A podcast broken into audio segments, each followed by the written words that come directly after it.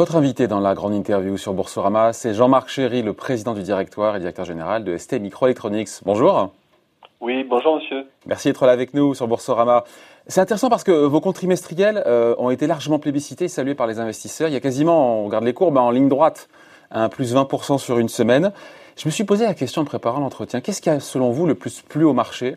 Euh, suite aux annonces que vous avez faites. C'est quoi? C'est le fait d'avoir réduit de 30%, mais pas supprimé le dividende en se disant clause de revoyure en septembre, éventuellement, on reviendra euh, au niveau initial? Ou le fait d'avoir, je sais pas, je, lance en vrac des idées, le fait d'avoir euh, conservé des prévisions de chiffre d'affaires sur l'année, évidemment, on revient un petit peu à la baisse, mais d'avoir les avoir conservé alors que d'autres groupes, eux, bah, les ont passés par pertes et profits, ces prévisions. Vous en pensez quoi? Qu'est-ce qui a le plus plu au marché aux investisseurs?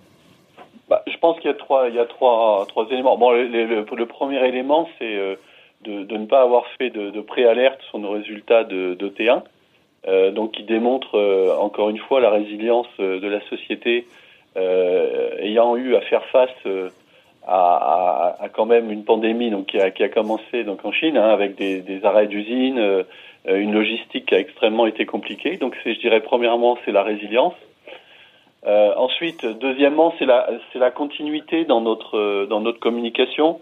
Euh, puisque euh, bon depuis que j'ai pris le, euh, je dirais les, les, rênes de la compagnie avec l'équipe, on s'astreint donc à partir du mois d'avril, bien sûr à commenter nos résultats de T1, donner effectivement l'indication sur T2, et ensuite on partage ce qu'on appelle notre plan de vente et opérationnel sur le reste de l'année. Et, et, encore une fois, notre conviction, c'est quelles que soient les situations, de toute façon, pour piloter une société euh, il faut avoir un plan opérationnel, et il vaut mieux avoir un plan opérationnel autour duquel vous, vous réagissez vite euh, que d'être dans le, dans, le, dans le brouillard. Et je crois que les marchés ont apprécié euh, le fait qu'on partage avec eux cette, cette vision annuelle. Donc ça, c'est le premier, le premier niveau. Donc pas de préalerte et, et partage de notre vision annuelle. Bon, ensuite, on, a pris des décisions complémentaires au, plan opérationnel qui, je pense, l'auront plu. D'abord, c'est euh, des décisions de solidarité, c'est-à-dire que bon, le management euh, a décidé euh, de couper les, les, les, 400 premiers managers vont couper leur leur salaire pour pouvoir, je dirais, contribuer aux, mesures de donation qu'on a pu faire en T1 et en T2, comme le, le, don de masques, de vêtements de protection, mais aussi de payer des bonus spéciaux aux ouvriers qui ont été, qui sont venus travailler dans nos usines. Donc il y a l'aspect solidarité qui a bien plu au marché. L'aspect flexibilité, euh, puisque euh, on a gelé, euh, on a gelé donc le plan d'achat d'actions pour six mois, de telle façon soit nous donner une flexibilité offensive pour des acquisitions, par exemple, soit nous donner une flexibilité défensive au cas où les scénarios de marché qu'on a retenus seraient malheureusement impactés par une résurgence du, du, du virus ou ce qu'on appelle un double dip économique qui, qui, est non vu aujourd'hui. Donc je dirais à la fin, c'est euh, résilience, euh, euh, consistance, solidarité, flexibilité. Bon, je pense que les, les dividendes, honnêtement, bon, on, a pris cette décision, on a revu en fait, revisité une décision avec le, le conseil de surveillance qu'on avait déjà pris fin mars. Bon, compte tenu, je dirais, de la situation globale mondiale, de la tourmente dans laquelle le monde est, et, et je pense que tout le monde se sentait plus tout à fait confortable euh, de payer les dividendes tels qu'il était prévu.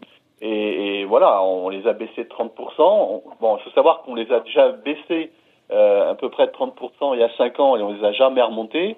Euh, bon, je pense que c'est une mesure de, de, de, de bon sens euh, sociétal et, euh, et, les feedbacks que j'ai eus des différents roadshows avec les investisseurs ont tous été positifs sur cette approche. D'autant qu'il y a une clause de revoyure en, en septembre pour peut-être revenir oui. sur le voilà donc tout n'est pas fermé. Mais une question pour le pour le commun des mortels qui entend, oui, là là, euh, le, marché mondial des puces, des semi-conducteurs, ça fait deux ans qu'il est en crise. Mais comment vous expliquez cette bonne résistance du groupe? On voit des ventes au, au, premier trimestre en hausse de plus de 7%. Bon, vous me direz, le confinement a commencé euh, sur la fin du trimestre. C'est quoi? C'est à la fois la, la, bonne diversification géographique, sectorielle, c'est ça qui vous permet de faire mieux oui. que le marché? Oui, vous avez, vous avez euh, shooté correct. Donc, euh, c'est, je pense, euh, l'exposition client-marché qui est bien équilibré puisque comme, on, comme notre stratégie est basée sur un leadership large sur l'automobile et l'industriel, oui, mais l'automobile, je coupe, pardon, l'automobile, pardon, c'est pas très florissant là cette année. On entend 30% de production moins de voitures dans le monde. Oui, mais on peut pas acheter ce qu'on a adoré. on sait que l'automobile, avant Covid-19, subissait et subit et subira une transformation, je dirais une inflexion stratégique, qui est la, la transformation vers l'électrification et vers la digitalisation. ça, ça n'a pas changé.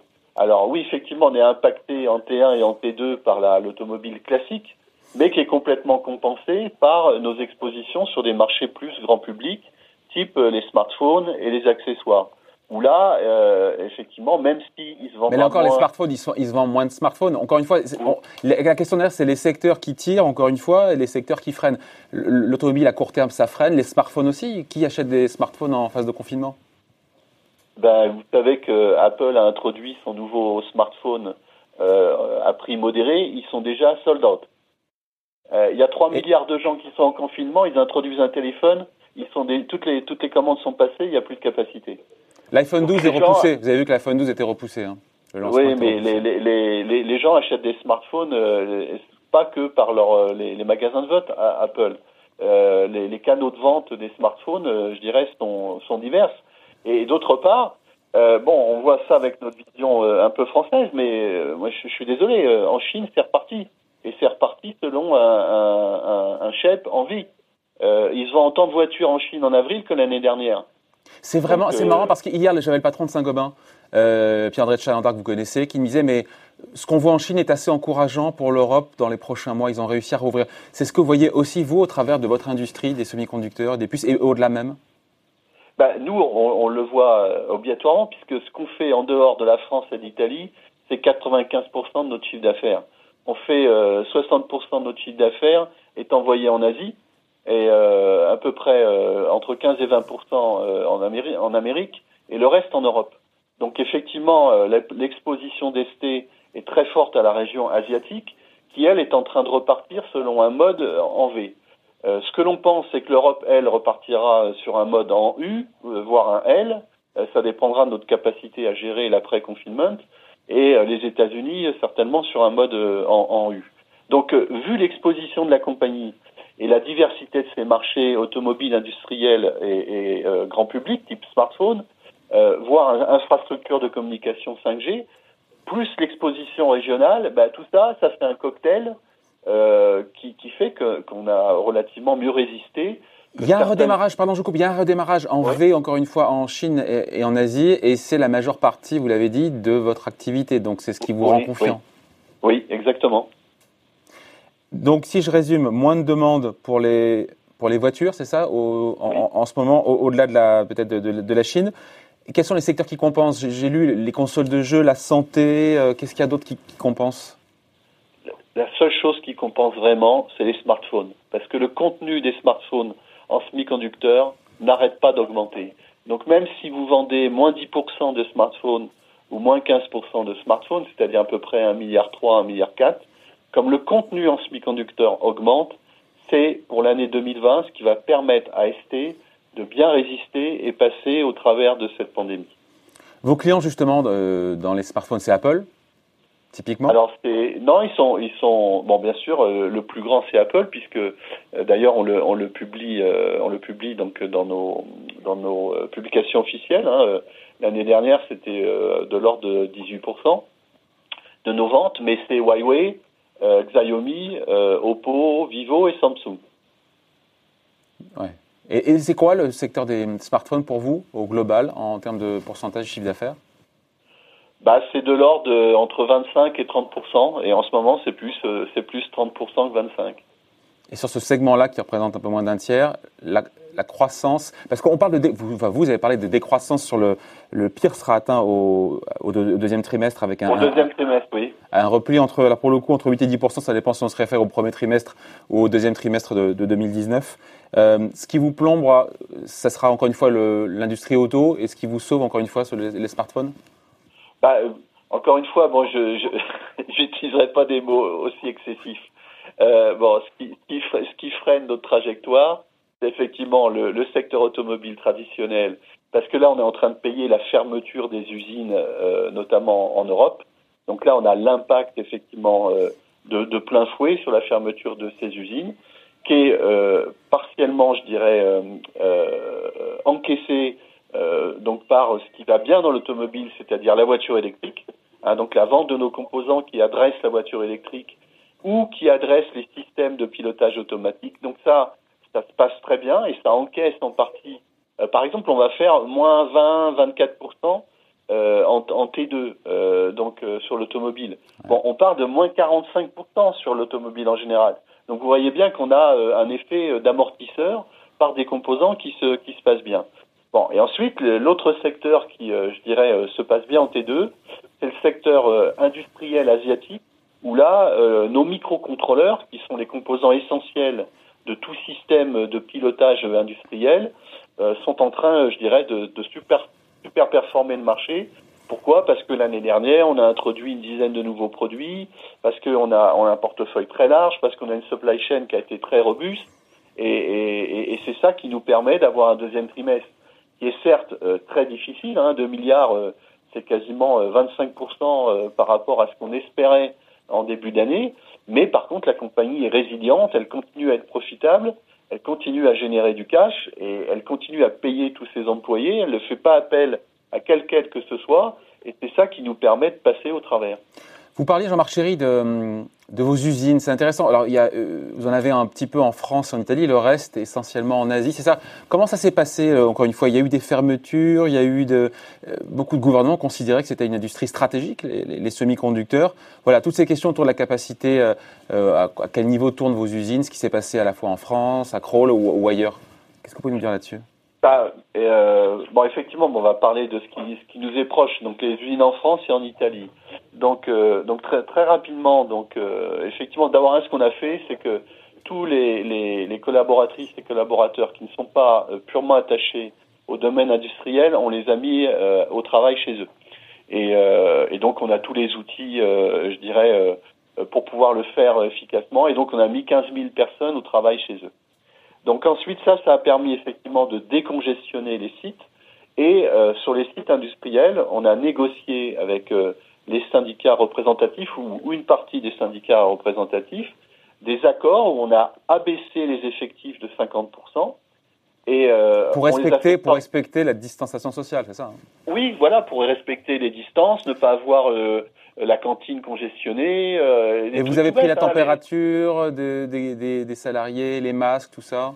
Bah écoutez, pour nous c'est tout à fait naturel parce que comme on travaille déjà euh, en atmosphère confinée avec euh, un niveau de pureté de l'air, je dirais extrême, pas de poussière, pas de pas bactéries parce que c'est tueur pour pour les produits et, et bien sûr ça protège aussi les gens. On a simplement exporté ce type de pratique à l'extérieur de la salle blanche dès l'entrée du site. Oui, donc les protocoles, c'était euh, prise de mesure de température. Si quelqu'un a la température, il est invité à rentrer euh, chez lui.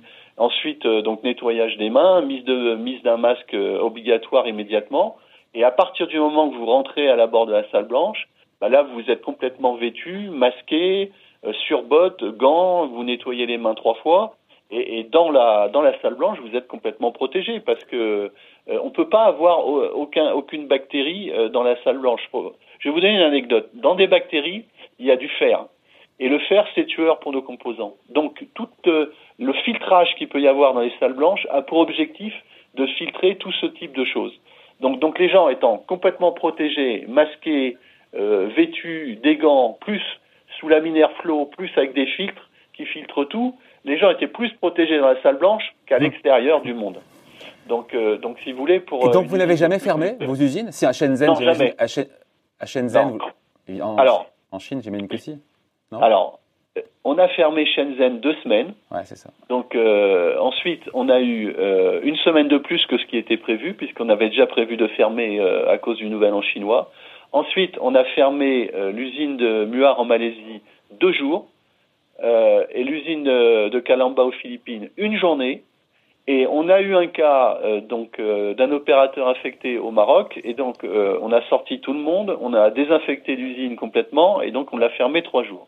Donc on a fermé au total donc 14, 14 et 3 et 4, donc ça fait 21. Donc on a eu 21 jours de fermeture plein sur les usines d'assemblage et de test aucune fermeture dans nos usines de fabrication de puces parce que c'est quasiment impossible à fermer ou alors ça aurait des, des effets dramatiques. Pourquoi c'est impossible à fermer? Pourquoi c'est impossible à fermer? Bah Pourquoi? Parce que si vous voulez, pour faire simple, euh, et on peut pas rallumer ça comme une console de jeu ou un interrupteur. Oui, euh, voilà, c'est une industrie de process, c'est-à-dire avec euh, qui fonctionne à haute température, avec des des gaz spéciaux, donc euh, une surveillance importante. Et si vous la fermez brutalement, en fait, bah, vous avez tout l'encours de fabrication acheté, et vous avez la moitié des équipements détruits. Donc par exemple, une usine de crawl, ça aurait coûté, si on l'a fermée en 24 heures, ça C'est ce que la CGT euh, voulait, hein, pour être précis. Oui, oui, je sais. Ben, ça aurait coûté 600 millions de dollars, plus euh, plusieurs dizaines de milliards de, de, pénalités de la part de nos clients. En effet. Dit comme ça, ça calme. Euh, il y a eu des ruptures ou pas d'approvisionnement? J'imagine que oui, dans vos chaînes d'approvisionnement. Comment vous les avez réglées? Et est-ce que cette crise sanitaire, on le dit, on l'entend souvent, c'est l'occasion pour vous bah, de de revoir, de diversifier encore plus vos sources d'approvisionnement ou c'est pas un sujet? Non, on a, on a, on a eu aucune, euh, aucune rupture parce que, si vous voulez, naturellement, vu les, euh, vu les, euh, les clients à qui on a affaire, sur des technologies vraiment différenciées, spécifiques, donc, on est sur pas mal de produits seule source. Quand vous êtes seule source, vous avez un, pas mal d'obligations, donc en termes de risques, de management des risques, de duplication de vos propres sources.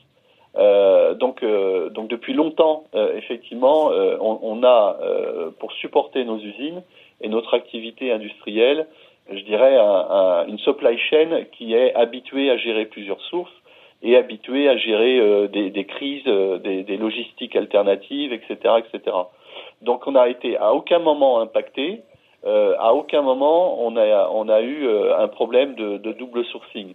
La seule chose qui nous a poussé à faire du, à changer une stratégie euh, industrielle, c'est euh, euh, la guerre commerciale entre la Chine et les États-Unis, où effectivement on a certaines lignes de fabrication qui sont en Chine, qui se trouvent pénalisées donc par donc des taxes douanières à leur arrivée aux États-Unis. Et là, effectivement, oui, on a dû mettre en place des sources alternatives. Pour, Donc vous avez été, quelque part, vous êtes plus impacté, vous êtes plus impacté par la guerre commerciale que par le Covid? Bah, euh, sur cet aspect, oui. Sur l'aspect supply chain, sur l'aspect source d'approvisionnement. Voilà.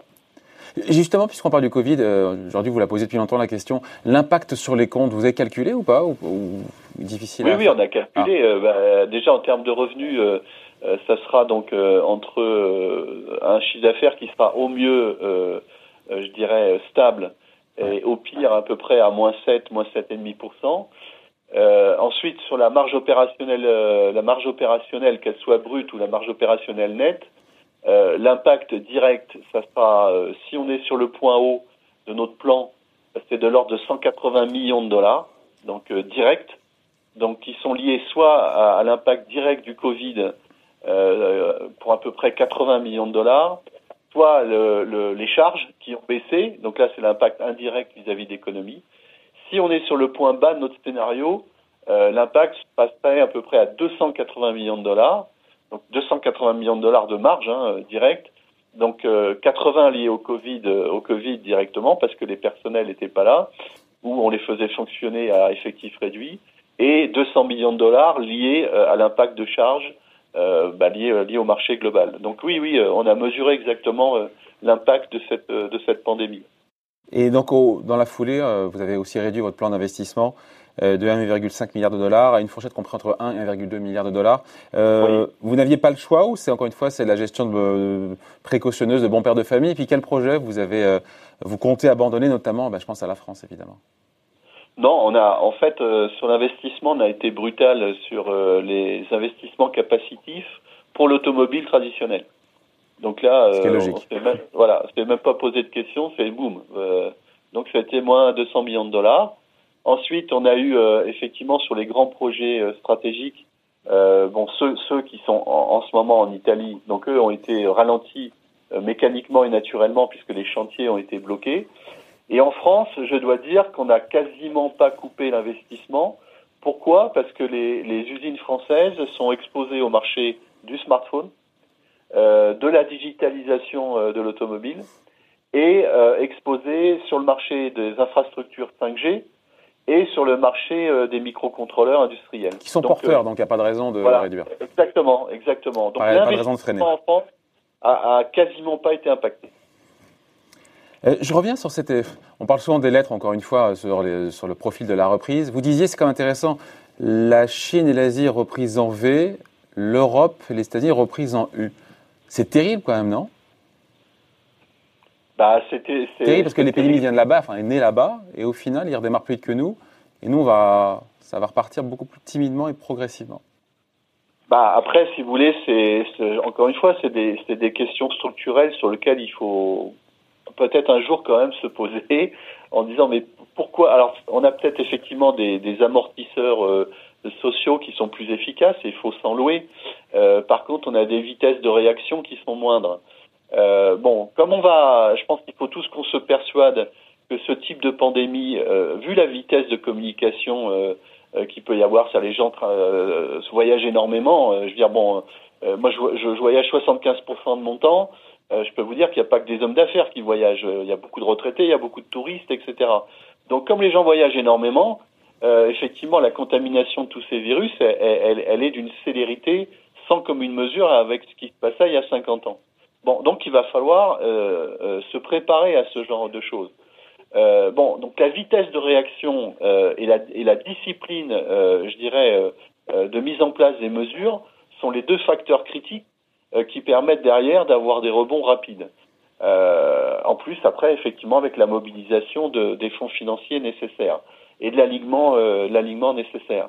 Bon, c'est des questions de structure structurelles qu'il va falloir se poser et en disant oui, euh, comment se fait-il effectivement euh, euh, qu'un le pays X a cette capacité de, de, de, de containment de la pandémie plus rapide et de redémarrage plus rapide Qu'est-ce qui est compatible avec nos systèmes aussi Qu'est-ce qui est compatible avec notre opinion Qu'est-ce qui est compatible avec, la liberté publique aussi Avec voilà, exactement. Je pense que c'est des considérations qu'il faut prendre, mais euh, le, le, prix à payer, c'est ça. Et bon, après, on peut le, on peut le, on peut l'accepter si vous voulez à un moment donné euh, euh, de dire bah oui, euh, on, saura aussi bien gérer ce type de pandémie, mais ce qu'on est prêt à payer pour protéger effectivement l'image qu'on a de la liberté publique, bah ça coûte X points de base de croissance et Y points de chômage et, et, ça, les États l'enquêtent et, et, voilà. Donc, je pense qu'il ne faut pas avoir honte de ce qu'on fait, mais il y a quand même des vraies questions à se poser. Jean-Marc Chéry, donc il voyage 75% euh, de son temps, euh, bon, beaucoup moins évidemment en ce moment, j'imagine. Euh, comment est-ce qu'on pilote? Je l'ai posé la question hier au patron de Saint-Gobain. Comment est-ce qu'on pilote un groupe comme ça?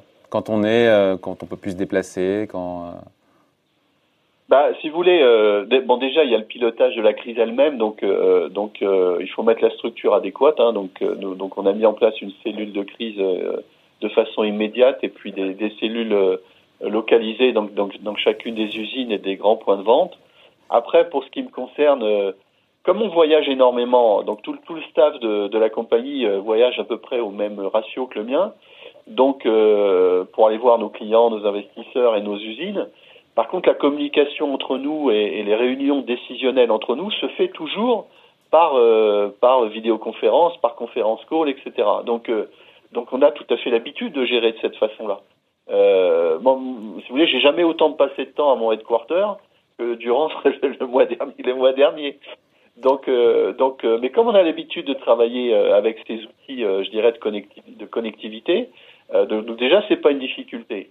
Bon, ensuite vis-à-vis des clients, bah, le mode de fonctionnement, c'est notamment nos grands comptes, bah, c'est soit on organise des WebEx, soit des FaceTime, soit des, conférences call. Donc, parce que garder la proximité avec ses clients, euh, euh c'est excessivement euh, critique.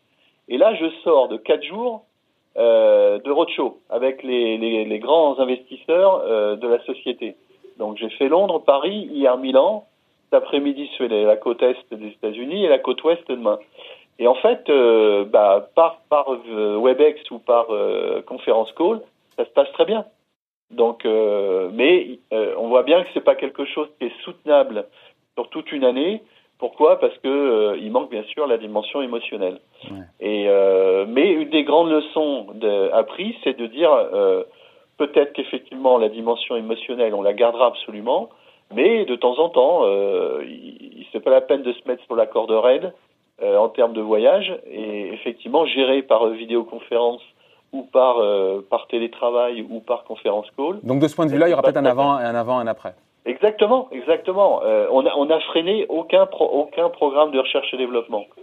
Nos concepteurs qui étaient chez eux ont, encore mieux utilisé les outils de, conception et les licences de conception qu'ils ne l'utilisent quand ils sont au bureau. Ils ont fait un job extraordinaire.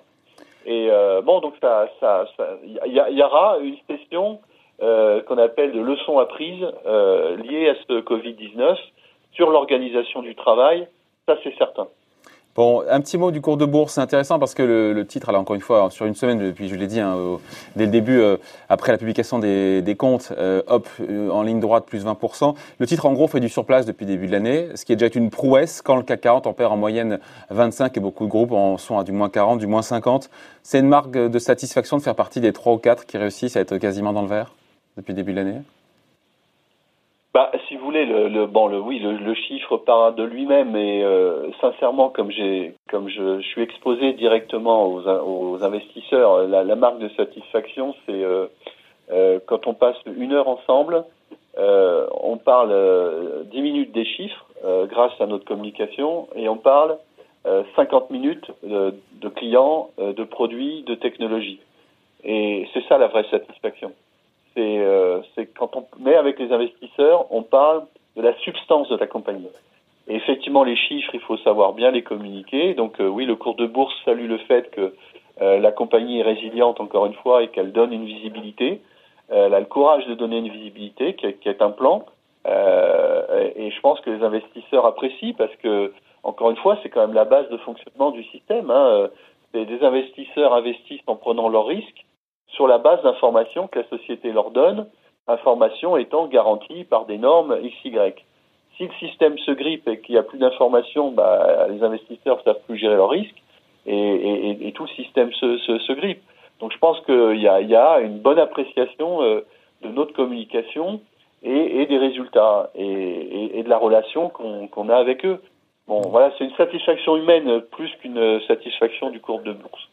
Bon. On se quitte là-dessus, juste une dernière question. Euh, au-delà, encore une fois, on enjambe, on enjambe euh, conjoncturellement cette pandémie, même si elle pourrait laisser des traces. Euh, votre stratégie de long terme, vos objectifs de long terme, de long terme, vous, vous visiez 2 milliards de dollars de chiffre d'affaires en 2021-2022.